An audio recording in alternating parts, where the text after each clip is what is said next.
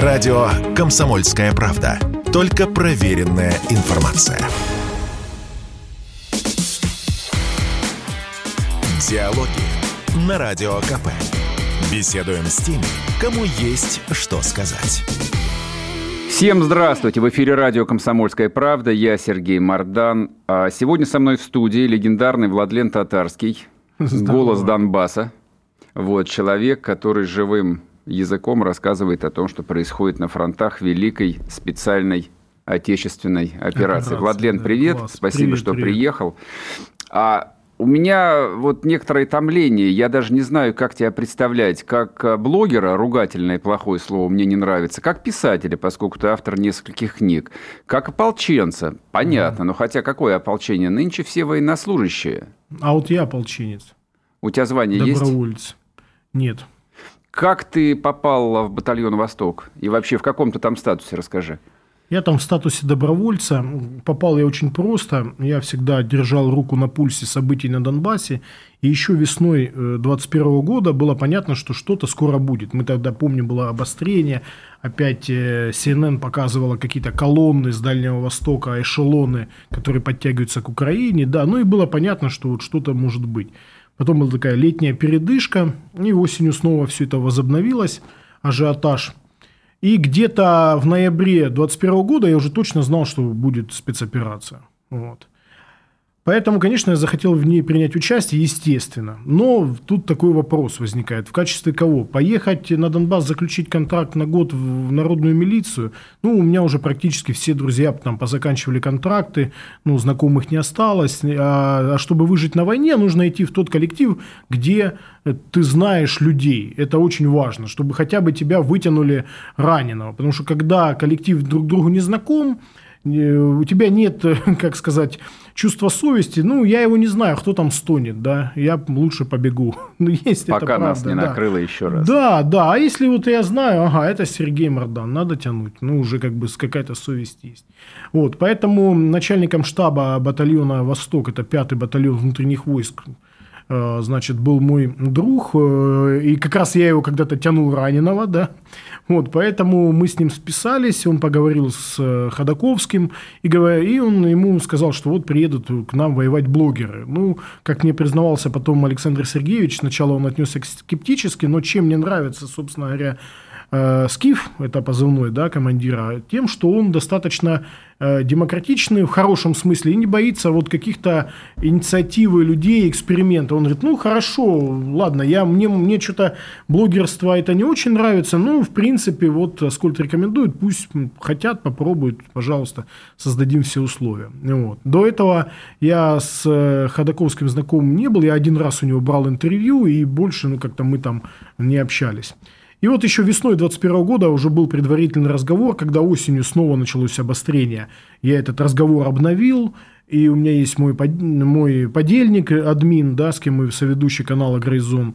И мы, получается, я поговорил, что в случае войны я и он приедем в качестве добровольцев, э, купим беспилотники и будем летать, значит, выполнять задачи. Почему беспилотники опять же?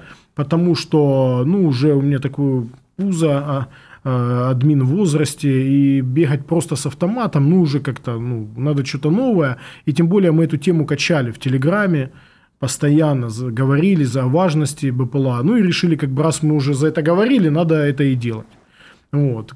Один беспилотник купили нам подписчики, один купили мы сами, и все, мы ждали, вот, собственно, развития событий. 2 э, февраля я прибыл на Донбасс, отметился, что все, я, значит, приехал, значит, с 20 февраля я уже жил в казарме, потому что надвигались события, и все вот эти знаковые, это, значит, когда Путин признал ДНР, ЛНР, когда, то есть спецоперация, я все время провел в казарме, потом батальон выдвинулся к Мариуполю через 5 дней, админ болел коронавирусом, догнал нас – и там мы приступили к выполнению боевых задач. То есть статус добровольца, э, значит, командование не смущало, слава богу. То есть, ну, мы все взрослые люди, нам же не по 18 лет, ну, поэтому каждый отвечает за себя. Плюс, а, ну, как бы также у меня было удостоверение журналиста Риафан, ну, то есть, собственно, поэтому я вполне мог обосновать, что я тут делаю, ну, легально, да, то есть, вот журналист Риафан, могу снимать, могу не снимать. вот.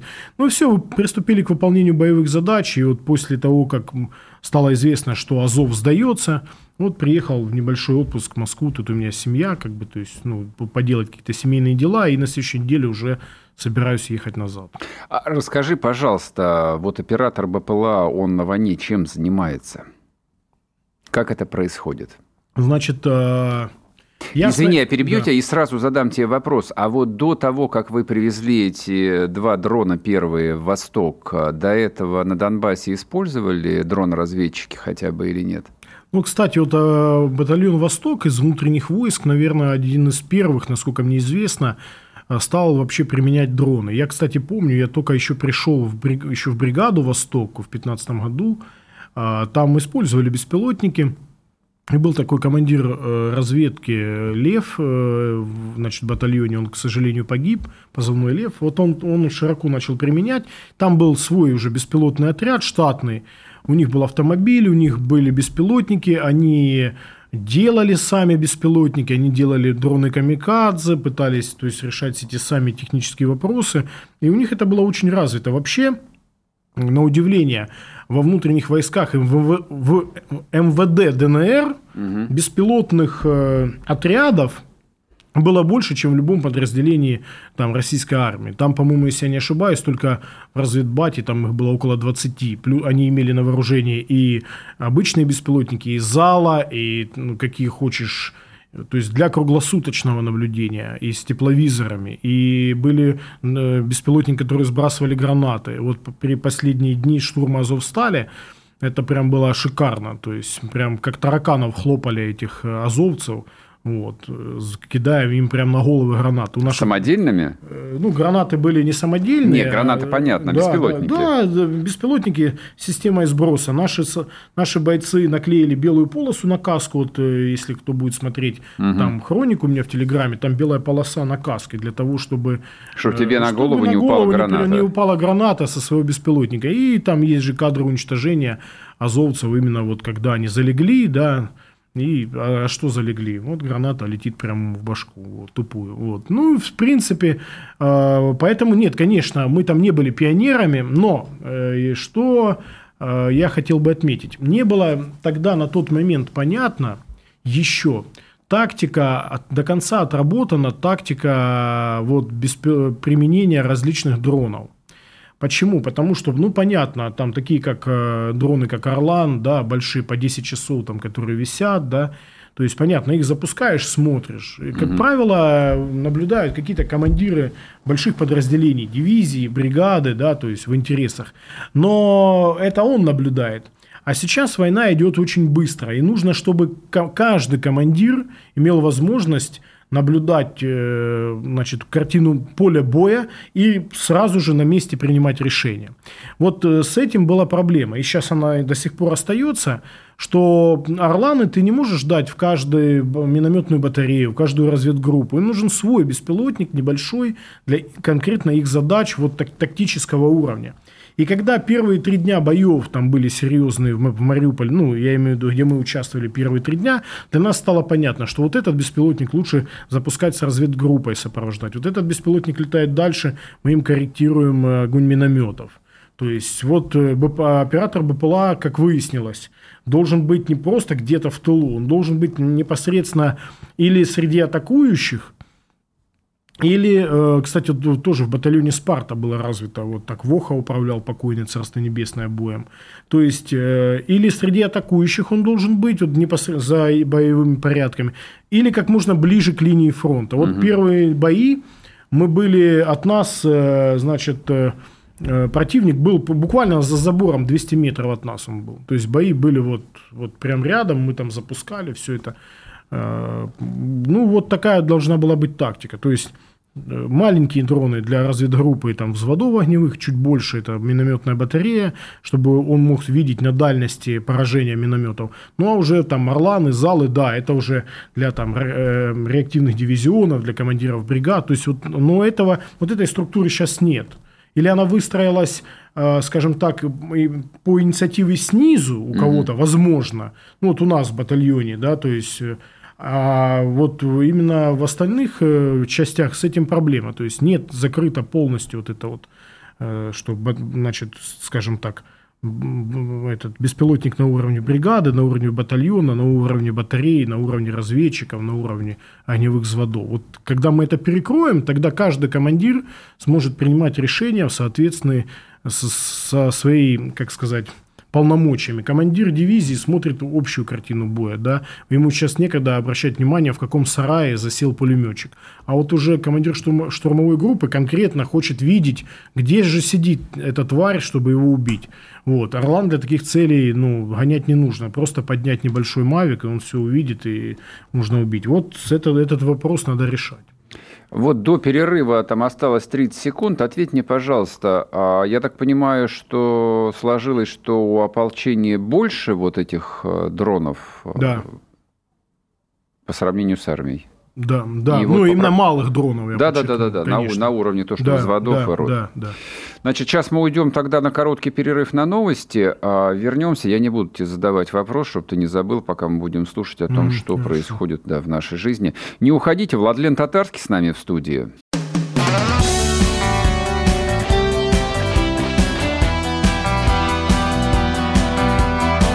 Лето. На радио «Комсомольская правда».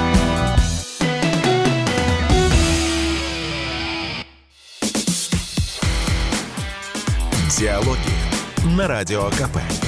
Беседуем с теми, кому есть что сказать. И снова здравствуйте, и снова в эфире радио «Комсомольская правда». Я Сергей Мордан, со мной в студии легендарный Владлен Татарский. Мы поговорили про дроны. Господи, вот э, столько про эти дроны э, до 24 февраля никто не знал, не слышал, не, не интересовался. То есть вроде они есть, вроде их нет. Спасибо, что разъяснил. А поскольку вот ты был нашими глазами и ушами на Азовстале, ну, ну, правда так, то есть я не комплимент говорю, то есть вот все, кто следил за событиями, все каждый вечер слушали вечернего Владлена. Объясни, это действительно настолько важно с точки зрения там, духа украинской армии, с точки зрения того, что будет дальше, вот э, бои за Азовсталь, вот сдача вот этих вот, э, цитирую тебя, петухов, вот, и то, что их сдалось такое гигантское количество. В этом э, там чего больше смысла, правды или ну, пропаганды военной? Не, ну какая тут может быть пропаганда, если мы же не говорим только за Азовсталь, мы говорим о полумиллионном городе Мариуполь. Там сдалось в общей сложности 4 тысячи человек. 2,5 тысячи на Азовстале, э, даже больше оказалось, да, вчера Пушилин заявил о том, что кого-то еще там понаходили, угу. а уже пленили больше двух с половиной. И 1400 человек сдалось на заводе Ильича. Перед этим пленные попадали, огромное количество пленных. Э, во, во всех армиях морпехи – это элита армии. Э, в украинской, в украинской армии это две бригады да, морской пехоты. Угу. Пожалуйста, одна из них легла в Мариуполе. Вот, вот остался только Волына. Извини, я перебью да. тебя. Вот а, уточни, пожалуйста, этот вопрос. Ну да, вот у нас есть такой стереотип, что наши российские морпехи, ну как и ВДВ, это там элита вооруженных сил. То есть туда не берут абы кого, там отбирают здоровых, крепких мужиков, которые, по крайней мере, очки не носят. На Украине то же самое или нет? Ну, это, знаешь, я видел морпехов с наших с 810-й бригады, но это не гренадерский полк, да, угу. но как бы это и не нужно. Вот мои друзья там, если они нас когда-нибудь будут слушать, может там по ссылке послушать. Благодаря тебе, Да, надеюсь, те, те, Тимур и Петр, но они, видно, что парни спортивные, но сказать, что они богатыри, нет. Но это люди, которые могли просто взять э, приборы бесшумной стрельбы и вдвоем уйти на территорию Азовстали. Ну, еще тогда не было именно Азовстали, а там промка прилегающая, и просто охотиться за, за передвигающимся беспечно противником, принося различные трофеи, ништяки. Были такие, да. Э, я скажу, что ну, все равно, когда ты морпех или ты десантник, есть определенная корпоративная, э, такая, скажем, этика, да. Тебе говорят, так, у тебя тельняшка, поэтому будь добр, давай, сейчас ты будешь умирать, ну, так как у тебя же тельняшка. То есть, конечно, у морпехи, а, значит, э, ВСУшные, у них такие агрессивные эмблемы, у них там ніколи не вмирають, перемирають, ну, какие-то вот лозунги. Им, э, чтобы их дух был бодрее, их насытили там хаммерами. Надо сказать, что я вот я плохо отличаю хамви от хаммера, вот постоянно сейчас мне могут те, кто увлекается техникой, поправлять, но это, это, ну, не знаю, но это редкая ерунда, конечно. Мы затрофеили, наш батальон затрофеил санитарный хаммер, ну да, он удобный только тем туда раненых удобно прям закидывать можно. Но в целом, как машина, очень странно, ее куда там подарили, мы даже не стали его оставлять себе. Вот, поэтому, ну, наверное, наверное, это элита. Я вот, если бы я, э, там, не знаю, посмотрел, как отбор проходит, ну, в целом, в целом, э, морпех – это элита. Поэтому, наверное, наверное, хотя бы за счет корпоративной этики они должны сражаться лучше, чем какие-то рядовые линейные части. Плюс Азов. Ну, Азов вообще себе накрутил как э, говорят ветераны Азова, там был не основной состав, там были те, кто на подхвате, основной состав а где остался. Основной да, основной состав оказывается в Киеве и в Харькове. А, ну, то есть, да, они решили... Перешут силы, вдруг война, да, я, да, я да, да, да. Не, ну, кстати, они э, сформировали Тербат и Азов, там воевали, и вот с кем я общался еще, он даже получил, стал инвалидом, э, получил ранение. После общения с тобой, После надеюсь? общения с... Э, Э, под Черниговым с танком с русским. Uh-huh. Вот. Так вот, э, ну и он как бы говорил о том, что, значит, вот, Азов выполнил приказ, и говорю, слушай, ну представь, говорю, вот э, Вагнера, да, знаменитый наш командир, то есть, вот, кстати, Сладков написал сегодня в Телеграме, нет знаменитых командиров, ну, есть чего, вот Вагнер, ну, знаменитый командир, я не представляю, чтобы он Э, с, э, взял командиров своих штурмовых групп, Ратибора, Бродягу, и они вместе записывали в окружении какие-то смешные тиктоки и какие-то плакаты рисовали ну, с требованием передать их в Турцию, в Ливию. Там, ну, это просто абсурд. Эти люди старой закалки, да, они где-то там, ну, я не знаю, наверное, возрастом ну, лет на 10 старше меня, то есть им уже где-то за 50, но они вот из, из людей делать гвозди, то есть никто из них, конечно, бы не стал бы этой подобной ерундой маяться. Но это пепсикольные войны, уже поколение вот пепси, поэтому они, конечно же, то есть вот на такие э, способные уловки – вот, поэтому победа в Мариуполе – это все равно победа над элитой украинской армии. Там был 73-й центр, э, морской центр специальных операций, также отряда. И это ну, не шуточный, то это вообще один из таких самых боевых отрядов сил специальных операций. То есть, ну вот реально они, у них и потери большие. Почему? Потому что они постоянно в какой-то такой опасной работе. Ну, вот. Они тоже были среди пленных? Э, вот я не знаю, как насчет, наверное, наверняка. Они были среди пленных еще после пленения Ильича э, завода. Mm-hmm. Это я точно знаю. Одного поймали в гражданской одежде. Вот. Другие, ну, пытались выйти, но они же все-таки силы специальных операций, они не, не хотели как-то вот необычно выйти, но их всех поймали. Вот, поэтому, конечно, это большая победа. Главная победа – это порт, через который мы можем вывозить зерно, а мы знаем сейчас в мире проблемы с зерном там может металлопрокат, украинские порты блокированы, а наш разблокирован. То есть сухопутный путь в Крым – это колоссальная победа э, русской армии, Поэтому, вот, кстати, нас мне все время поправляют, почему ты говоришь русская, ведь много национальностей, у нас много национальностей. Ну, хорошо, но они же в составе русской армии. Ну, правильно, ну, как бы, ну, то есть, ну очевидно, очевидно, я даже не знаю. Вот, э, да, да, для поэтому... порядка я должен с тобой да, спорить, да, но да, это, по-моему, да, очевидно. Да, конечно, это русская Понятно, армия, что а какая же принимать, еще? Вот Тимур, тут упомянутый мной, он татарин, да, то есть, ну, его это не смущает. Но он там русский были, солдат. Да, там были бойцы, сводный отряд Росгвардии, ну, Чечни. Ну, да, ну, Кадыров это русский генерал, да, да и да, что из того, генерал, кого, кого да, это там, смущает? Да, вот, никого не смущало, то есть, абсолютно. Вот, поэтому, ну, как бы, не, но, но некоторых вот в СМИ смущает. Они пишут «не говори». То есть, ну, да, нет, некоторые да. СМИ пишут э, «союзные войска». Вот ну, это союз... мне очень Нет, нравится. ты знаешь, честно говоря, вот этот... Уточни, пожалуйста. Русские, э, русские Э, русская равинская традиция телеграмма, это телеграмм, как по э, толкователь написал Пряников, я не, всем, не совсем согласен, что он пишет, но он метко подметил, что русский телеграмм – это как еврейский талмуд, то есть там кто-то пишет текст, и тут же появляются толкователи, это, толкователи которые ага. мелкие дают тебе уточнения. И вот есть жесткие, самые жесткие какие-то раввины, которые просто, русские раввины, они просто нападают на любое слово и говорят, вот так говори, так не говори. Ну, кто-то говорит союзные войска, кто-то говорит русская армия. Я пишу русская армия, э, все с большой буквы, вот такое, короче. Кто-то пишет российская, кто-то пишет, э, как же... Вот э, Мединский у себя в канале э, пишет, не Мединский, который Александр Мединский, который активист из Украины, который сейчас в эмиграции, наш, наш человек, он пишет, э, например, анти, войска антифашистов, например. Ну, вот как, он ну, так как, это видит. Ну, как да. вариант. Почему? Как вариант, да. Ну, то есть, поэтому мне, честно говоря, лишь бы мы города брали, а там, то есть, ну, все равно, как называть. Ну, все, заканчивая с Мариуполем, победа стопроцентная – и позорное поражение украинской армии. Позорное почему? Потому что, во-первых, оставили в окружении части, почему-то их не вывели.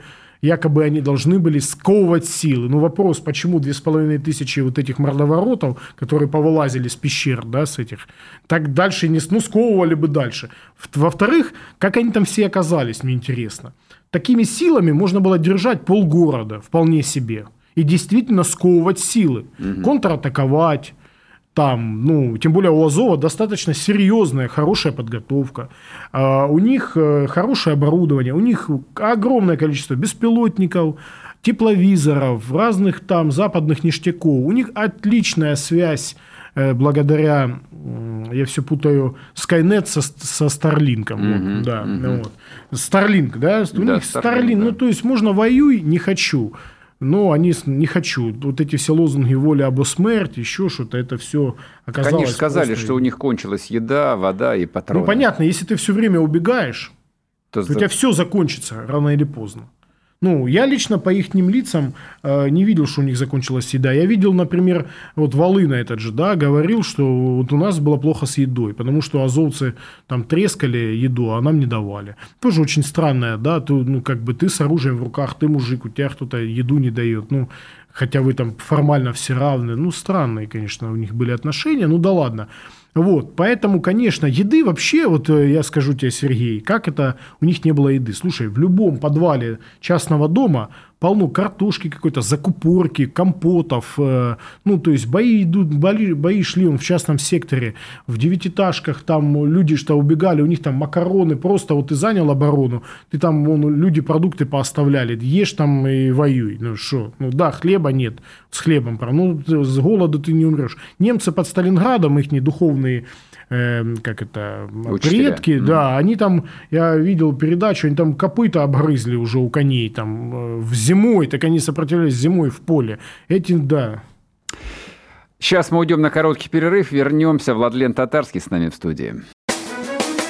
Журналист и политолог Георгий Георгиевич Буфт много чего знает. Он знает, кто виноват. Но знаете, почему инфляция? Американцы много печатают деньги. Вот, они печатают свои доллары зеленые. И вот эта инфляция заражает весь остальной мир. Бофт знает, что делать. А, может быть, что-то в парламенте надо поправить. Может быть, туда каких-то допустить партии, которые будут более энергично отстаивать интересы людей. В конце концов, Бофт знает, что спасет человечество. Наличие такого общего врага, как коронавирус, э, человечество никак не сплотило. Мне кажется, что надо повысить планку и дождаться, пока прилетят инопланетяне, тогда, может быть, это человечество сплотится перед лицом общей угрозы. Каждый четверг в 8 часов вечера по московскому времени слушайте программу «Бофт знает».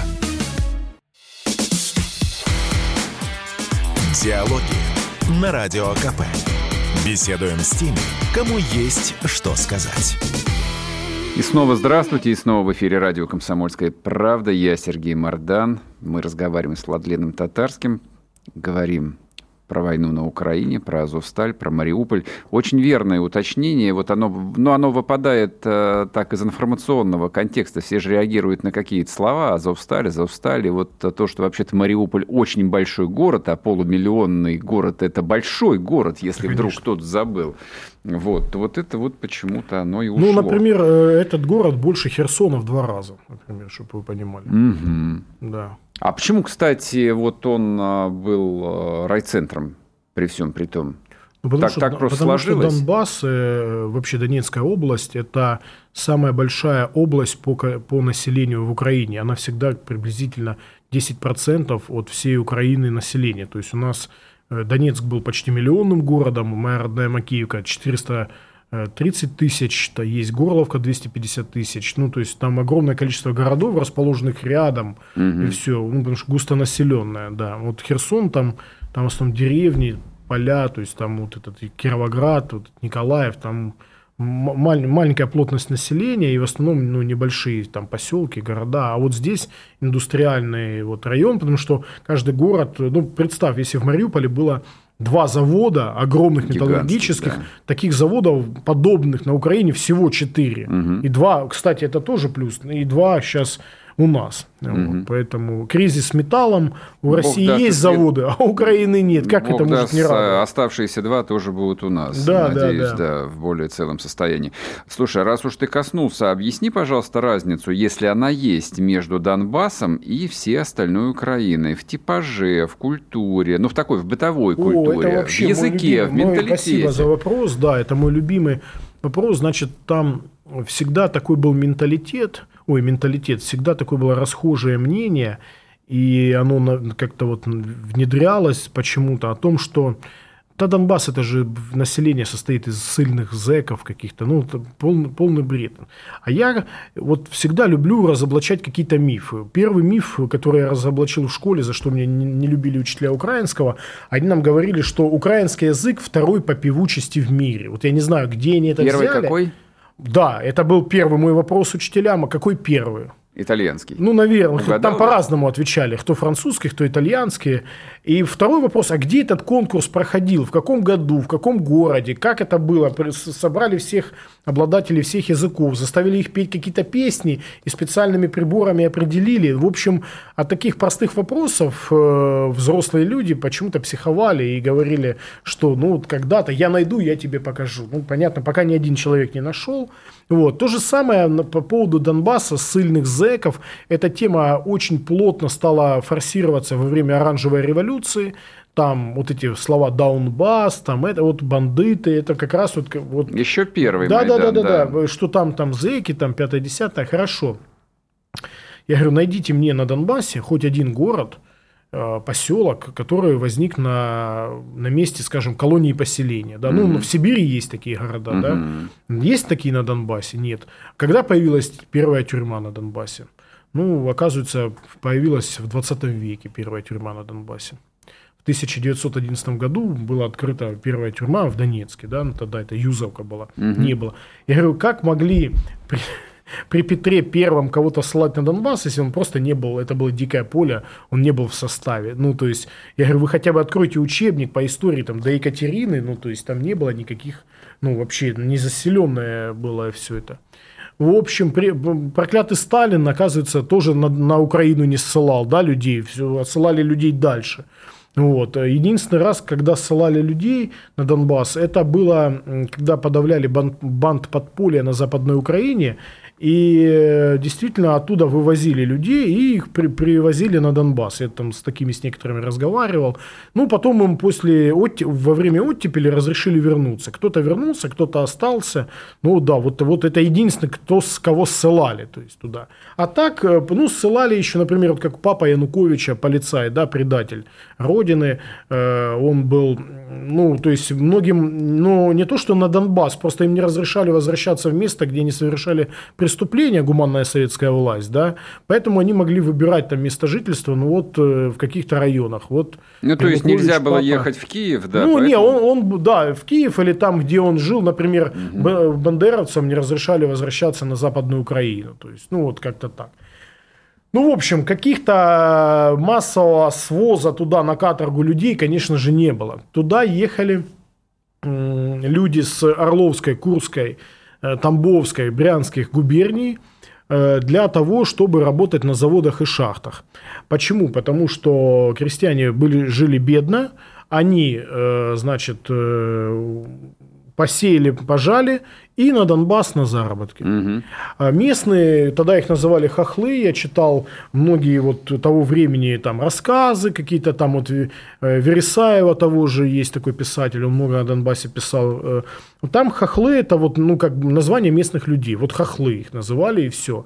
Их там было немного, почему? Потому что они боялись идти на шахты, на заводы, они занимались в основном э, на поверхности работали там или какие-то хутора основывали, но вот Донбасс, то есть Донбасс заселялся, это была Елизаветградская губерния. А, Половина Донбасса это была область войска Донского. Вот Макеевка, в которой я живу, половина Макеевки, э, она входила в область войска Донского. У нас до сих пор осталось казачье кладбище. То есть это вообще никакого отношения никогда не имело даже к Елизаветградской губернии. Вот. То есть население Донбасса это русские люди. Весь мой двор, где я жил, весь мой поселок, вот на шахте я работал, все бригады, где я работал, как минимум а, их отцы или они сами, это все те, кто приехал с России за длинным рублем на шахту.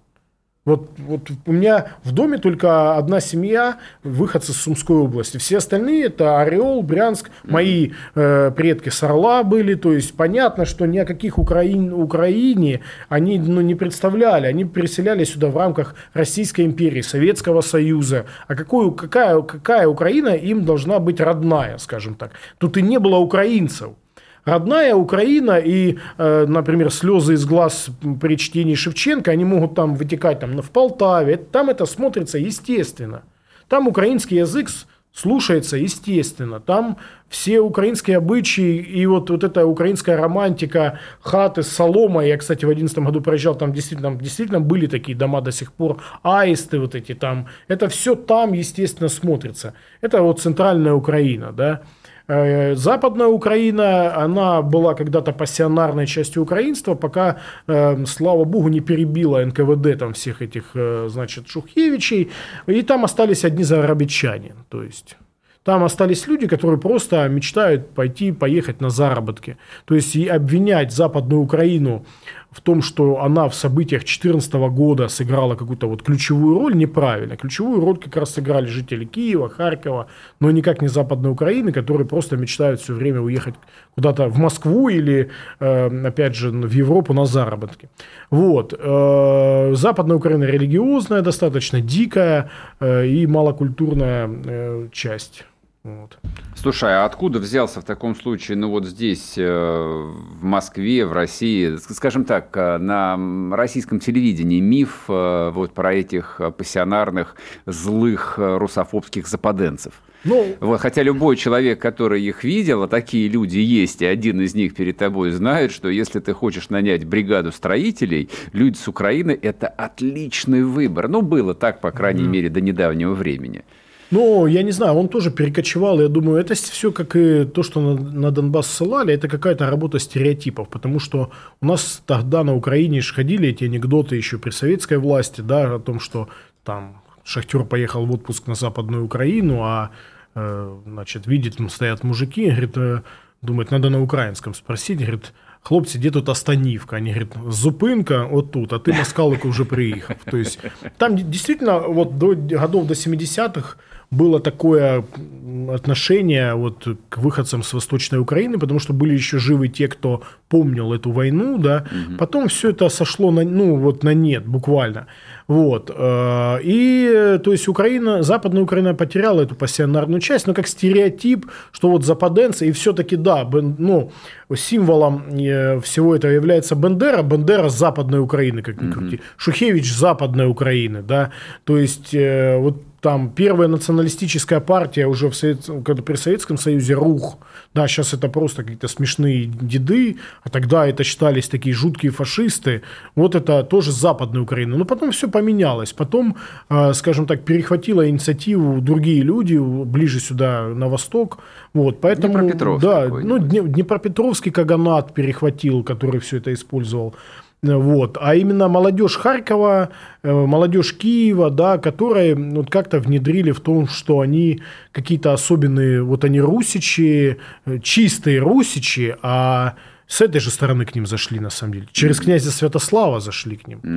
А там мокши, какие-то живут мокши, помешанные с татарами. То есть, ну, Это мы чистые русичи, они говорили себе, а там мокши с татарами. То есть, ну, ну, то есть вот э, тема про нацизм и, соответственно, про денацификацию, она имеет э, конечно, некие объективные конечно. основания. Сто процентов. А, чуть подробнее объясни, а, но мы сейчас уйдем на перерыв, ты не успеешь, а вот после перерыва мне хотелось бы об этом поговорить, потому что многие люди кривятся от слова нацизм, фашизм, антифашисты, борьба с нацизмом, многие не верят. Ну, примерно как а, в начале Второй мировой войны многие в Америке, кстати, не верили в зверство Гитлера и нацистов. Сейчас вернемся, не уходите. Ох уж эта экономика 2022 года. У нас накопилось к ней очень много вопросов. В какой валюте хранить сбережения? Что будет с рублем через полгода? Почему доллар падает, а цены растут? Какими банковскими вкладами стоит воспользоваться? Есть ли будущее у криптовалюты в России? Ответы знают экономический обозреватель «Комсомольской правды» Евгений Беляков и главный редактор портала «Мои финансы РФ» Надежда Грошева. Слушайте каждую среду в 19.00 по московскому времени программу «Не лишние деньги». Всегда как интересно, когда не просто неумозрительные какие-то деньги, да, а когда вот прям вот они есть. Вообще лучше, когда деньги есть. Диалоги на Радио КП. Беседуем с теми, кому есть что сказать. И снова здравствуйте, и снова в эфире радио «Комсомольская правда». Я Сергей Мордан. Владлен Татарский рассказывает нам про отличие Украины от Донбасса, западенцев от жителей Харькова и Днепропетровска. А, итак, истоки, корни, суть э, очень кратко вот этого самого украинского нацизма. Э, знаешь, я, я все-таки мне многие со мной не согласны, но я настаиваю, что корни всех этих вещей нужно искать в душе у конкретных людей, да, то есть каких-то в душевных болезнях, отклонениях людей. И то, что должно пересекаться потом с массовым психозом у народа. Вот смотри, украинский национализм современный имеет две ветви. Первое – это вышиватничество, и он представлен, скажем, правым сектором, да, вот был в 2014 году. Это люди, которые вот именно украинство, чубы, усы, вот это вот, ну, какие-то мексиканцы, которые Бандура. похожи на мексиканцев, да, немного. Вот, какие-то вышиванки, да. Ну вот просто я не представляю, вот скажи, вот давай вот просто. Вот э, я встал утром, вот одел черную футболку, да, пошел джинсы, черную футболку. Зачем мне взять и надеть вышиванку, и потом выстр... выстричь себе какой-то хвост шивы и вот так ходить. Понятно, что это человек ну, больной. Ну, то есть очевидно, что он душевно больной. Ну, вот, ну зачем, почему он душевно больной? Мы же, вот давай сейчас включим канал, где показывают высокую моду, и там какой-нибудь гей, э, модельер, там что там увидим подобное, какие-то необычные одежды, какие-то странные люди со странными прическами. Вот корень вышиватничества – это психические расстройства населения, да, что они, mm-hmm. зачем это нужно? Показать, я особенный. Вот ты в черной футболке, а ты, Сергей, в белой рубашке, а, я в вышиванке. Я необычный. Вот обрати внимание, все геи любят необычно наряжаться. Неплохо. Да, и вот как, как, и, как и украинцы. Вот давай мы оденем вышиванку и сделаем необычную прическу. И все будут говорить, а кто это пошел? А это Тарас. Говорите, а что за странное имя? Ну, он у нас особенно, он украинец. Он козак. Он казак, да. А не, где нет, он казаковал? казак это ты как кацап да, сейчас говоришь, да. он козак. Козак, а где он казаковал? Ну, пока на нигде. Да, пока, пока нигде. Что да. ты гонишь? Да, просто поехал в воскресенье ну, там, в поле и там по шашку помахал шашкой. Да. Ну, то есть явно человек больной. То есть, ну, я, таки, я таких людей ну, считаю больными людьми. Потом вторая ветвь национализма тоже, тоже корень у нее есть гомосексуальный. Это особенно, это азовая идеология, идеология о превосходстве белой расы. На самом деле азовцы это же чистые гитлеровцы, то есть они угу. говорят так, почему у них интернационал там определенный приезжает с других государств, с европейских, с Россией там много да, же да. воюет, а потому что они говорят, мы белая раса, мы особенные, а из особенных белых мы особенные, так как мы еще и викинги, и берсерки, и воины, и вообще воинское у нас братство. Угу. И вот такой, вот такой вот культ э, силы, культ э, каких-то факелов, культ ше... Вот кто в последнее время любит какие-то Уточню, там извини, пожалуйста, уточню. То есть вот э, нормандская теория в практике, то, что называется То ну, есть Кищека, Хориф это были там нормандские, там варяжские князья. И, соответственно, они наследники вот тех настоящих норманов. Ну, они... Я, я интересовался, они говорят, короче, нам нужны расовые законы, ага. неважно в какой стране они будут, то есть в какой-то белой стране нам нужны расовые законы. Угу.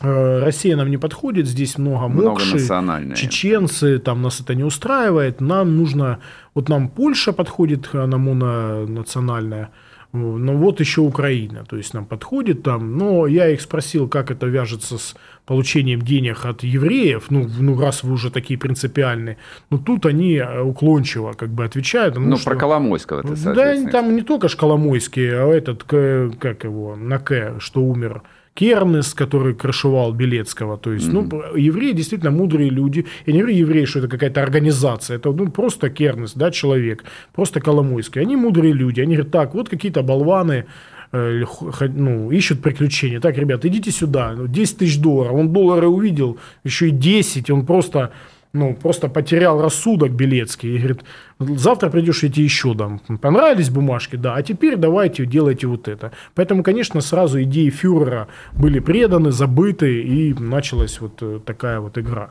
Вот. А Коломойскому-то наплевать, если бы там на Украине, например, была идеология коммунизма, да, какого-нибудь радикального, популярного, он бы их там, ну, красные звезды им купил, этим свастики купил, тем красные звезды купил. Для него это не важно.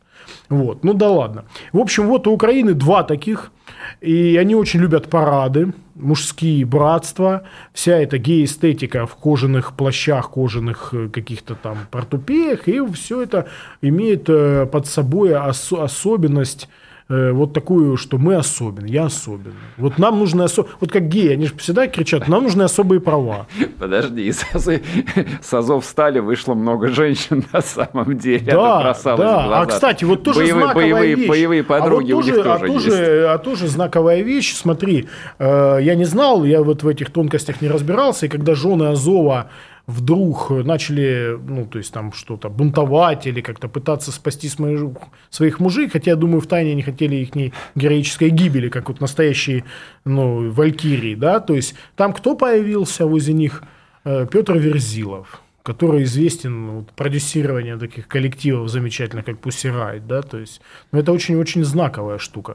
То есть там сумасшедшие женщины, э, у которых не менее сумасшедшие мужья. Ну вот просто посмотреть Редиса, ну, явно же он что больной человек, маньяк. Ну, то есть, просто маниакальный тип и все. Если Волына и Колына, понятно, что это два дурака, которые так и не поняли, куда они вкружились. Ну, а этот, ну, явно маниакальное расстройство там на лице прям написано.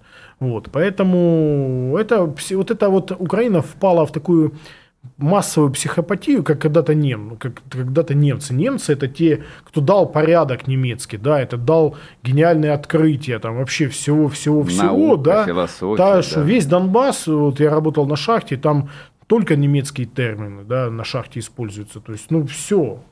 Вот, в армию, какие удобные там, да, фронт, ну, то есть, все армейская наука там, и тут они сходят с ума и вообще говорят, мы вообще высшие, вы все низшие, и, пожалуйста, все это недолго длилось. Вообще любой нации нужно понять, как только они считают себя особенной, это приводит к ковровым бомбардировкам городов. Вот это надо просто запомнить всегда. Ну и есть шанс у Украины выздороветь и остаться национальным каким-то образованием или нет? Ну, я, ну, блин, нам, не, нам нельзя, чтобы это государство рядом существовало. Это террористическое государство, которое полностью построено на русофобии. Причем э, в России здесь мне что раздражает, что люди говорили, ну вот, раньше жили, мы же жили раньше. Ну, просто люди не видели этих процессов. Кучма писал книгу «Украина не Россия». Угу. Янукович там на кассетузле что-то пытался там пресечь российскую агрессию. Э, то есть, э, почему Янукович не вел там второй язык государственный русский? Что это мешало сделать? А Кравчук, который считался, за него все тогда голосовали на первых выборах, потому что он вроде как коммунист, а, и он был антипод Черновилу, ну, тот, тот считался там фашист, там, ну, страшный на тот момент. Ну, Кравчук это кто? Это вот человек Западной Украины, у него там родственники в АУН были. То есть это все было антироссия Ющенко, жена, Ю, жена Ющенко, да, ее отец кто? Предатель Родины, который оказался в США после войны. Ну, Шобла предатель. У этого Януковича папа предатель, у Ющенко папа был в плену и пристрастился к хорошему кофе, как он в интервью сказал, пристрастился в, ну, в немецком плену к хорошему кофе. У этой самой значит, его жена, ее отец – это предатель Родины, который оказался в США. То есть, это вот вообще продолжение Великой Отечественной, только уже через внуков. Мгм. Вот. Ну, ну, еще вот этот э, дурачок Зеленский, то есть, появился. Ну, у него там вроде предателей нет, но вот что интересно, что м, вот это восстание клоунов, которое сейчас, э, о котором писал Пелевин, да, то есть не восстание клоунов, а восстание клоунов, когда просто какой-то смешной Байден, который то жмет руки непонятному человеку, то просто засыпает, то, например, Зеленский, который был ну, просто натуральным клоуном. Мы смотрим на это, и я, мне страшно. Почему? Потому что я, можно прогнозировать адекватных людей, предсказать, а что у них в голове, мы этого не можем сделать. А Украина должна стать частью России. У нас э, полторы минуты просто остается, но вопрос-то важный. Ну, она, к, с- к сожалению, вот сейчас это без вариантов ответ. Теперь это без вариантов. Без вариантов. А что с украинской мовой делать? Вот у тебя тройка, небось, по украинской мове-то была. Да, но скорее всего. Что-то мне вот Да, сразу подсказало это. Тогда что-то плохо писал. Плохо, не очень хорошо в школе учился, но э, я вот что скажу, что Украина как государство. Я вообще не понимаю проблемы э, в украинском языке. Вот э, если посмотреть э, советские фильмы, там украинский язык звучал без перевода. Вот мы, Ну, типа да, суржик, да. Да, да, да. Ну и что, это то- кого-то смущало? Нет, никого не смущало. Сейчас уже просто армянский звучит без перевода. Ну что, ну, вот. Поэтому я что хочу сказать. Украина как государство должно, мы должны ликвидировать, а на языке должен разговаривать ну, тот, на каком он хочет разговаривать языке. Это, это естественный ход вещей. Когда ты приедешь в город, и тебе нужно быть инженером или компьютерами разбираться, ты, понятно, украинский забудешь, что ты будешь, ну, как ты будешь. Русский, находиться. английский. Русский, английский, да. Нас же не смущают английские термины и английские, ну, очевидно, да, ну, а что? А почему это должно украинцев смущать? Ну, когда они будут приходить на русский язык? Спасибо тебе большое. Владлен Татарский был с нами в студии. Оставайтесь, слушайте радио «Комсомольская правда». Хорошего вам дня. Пока. Диалоги на Радио КП. Беседуем с теми, кому есть что сказать.